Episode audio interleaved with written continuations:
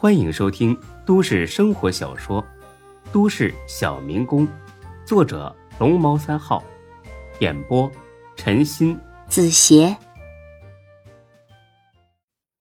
第七百七十六集。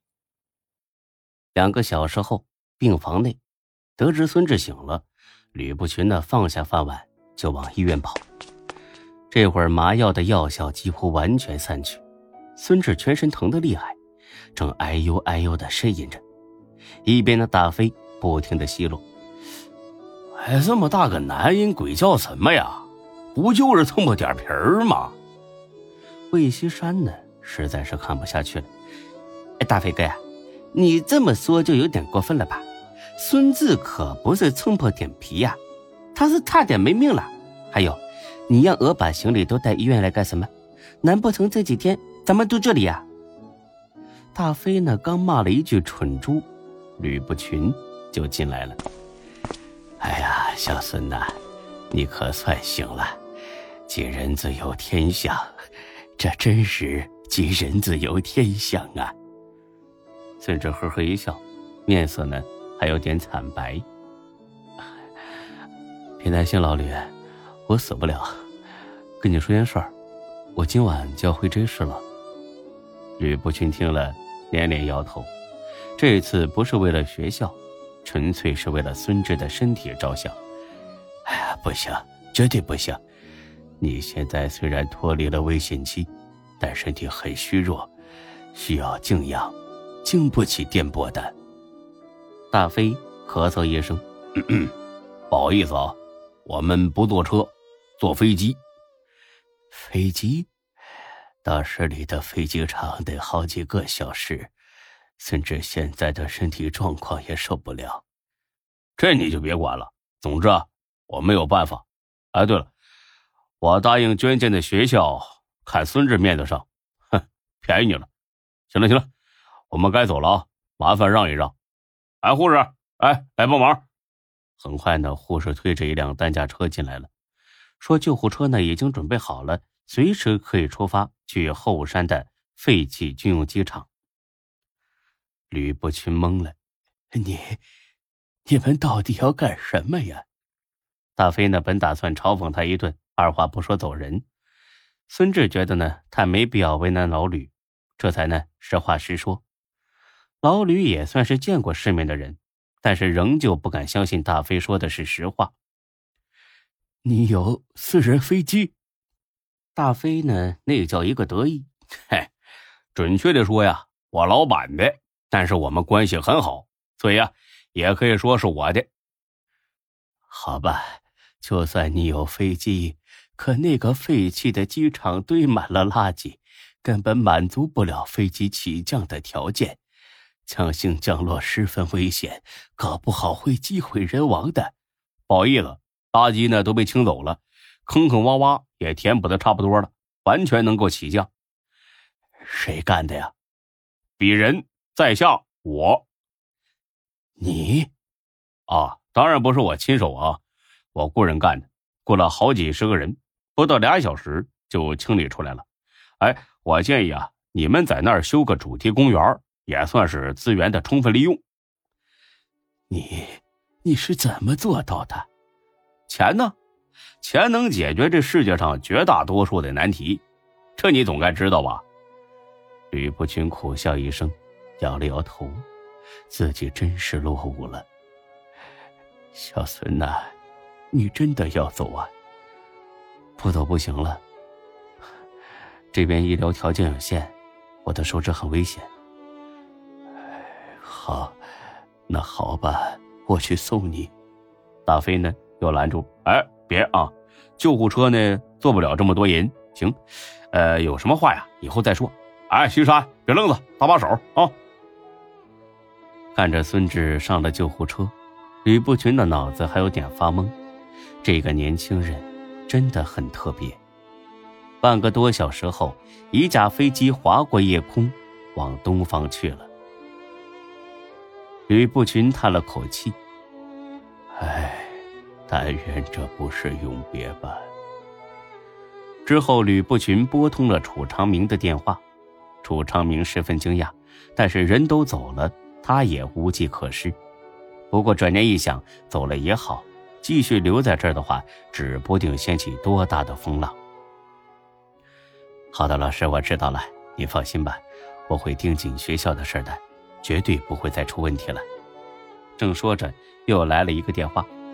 老师啊，我又来了一个电话。啊，那好，你先忙吧。接起电话是杨局长打来的。楚县长，另外一个歹徒的身份核实了，是刘虎。楚长明心里咯噔了一下，妈的，终究是没，妈的，终究是纸没能包住火，还是查出来了。幸亏自己未雨绸缪，早就和他切断了联系，不然这次非得让他给害死。哦，是他呀，楚院长啊，听说你跟他认识？杨局长的话明显有一丝不怀好意。啊，也谈不上认识吧。之前因为工作上的事儿接触过几次，哦，那就好啊，不然呢，你该伤心了。笑话，他作奸犯科关我什么事儿啊？我又为什么要伤心呢？别误会，我还以为你们是朋友呢。既然不是，那就好说了。呃，跟你说件事儿啊，我们在西山水库找到刘虎了，中了两枪，死了。这下楚长明放心了，死了好啊。死人是不会开口的，你死了，我也就踏实了。什么？死了？怎么搞的呀？不是说尽量抓活的吗？死了还怎么审讯呢？啊，别误会啊，不是警察开枪，是发现的时候已经死了。是自杀还是他杀呀？初步推测是他杀。有什么可疑的对象吗？有，谁呀？刘飞，刘飞，为什么呀？在医院看守孙志的同事说，刘飞今天中午曾经离开过一个多小时，那个时间和刘虎的死亡时间一致。而且还有一件事就在十几分钟前，孙志一行人毫无征兆的乘坐私人飞机突然离开了，去向不明。刘飞就在飞机上，我怀疑他是畏罪潜逃了。楚长明的脑子飞快的运转起来，刘虎死了也就罢了，不能再无风起浪。就算是刘飞杀的，这件事儿也到此为止了。谁让刘虎自己作死活该呢？哎，杨局长啊，你误会了，他离开呢是因为咱们这儿的医疗条件医治不了孙志手指的伤势。呃，这一点呢，医生可以证明。他们呢跟我打过招呼，也跟我老师说过。我老师还去医院给他们送行了。至于你说刘飞有杀害刘虎的嫌疑，我个人觉得有点荒唐啊！从医院到西山水库，路途遥远且路况极差，一个多小时根本不可能跑一个来回的。再说了，就算他的车性能好，跑得到，但刘虎会在水库边等着刘飞去杀他吗？如果刘虎是在狼山上被刘飞给制服了，并且装进了车里带了回来呢？那他为什么不在狼山上杀了刘虎，非要等到今天去水库动手呢？当时那么多警察在搜山，刘飞这个时候杀人肯定会露馅的。我现在明白为什么当时他敢那么大胆的往山里去了，因为很可能他也有枪。见杨局长咬住刘飞不松口，楚长明急了，就怕拔出萝卜带出泥呀。呃，杨局长啊，我很欣赏你认真负责的工作态度啊，但是呢，我想提醒你几句啊。第一呢，你没有任何实质性的证据证明你的观点。第二，如果刘虎真的是被刘飞装进车里带了回来。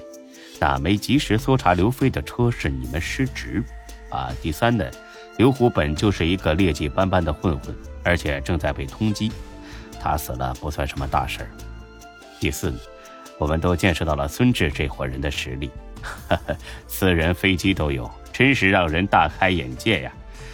呃，再加上他跟我吕老师的特殊关系，我建议这件事呢就到此为止，不然真闹大了，对咱们都没有好处。你说呢？杨局长那边一阵沉默。官场如战场，他都快退休了，的确没必要为了刘虎这样一个人渣去趟浑水。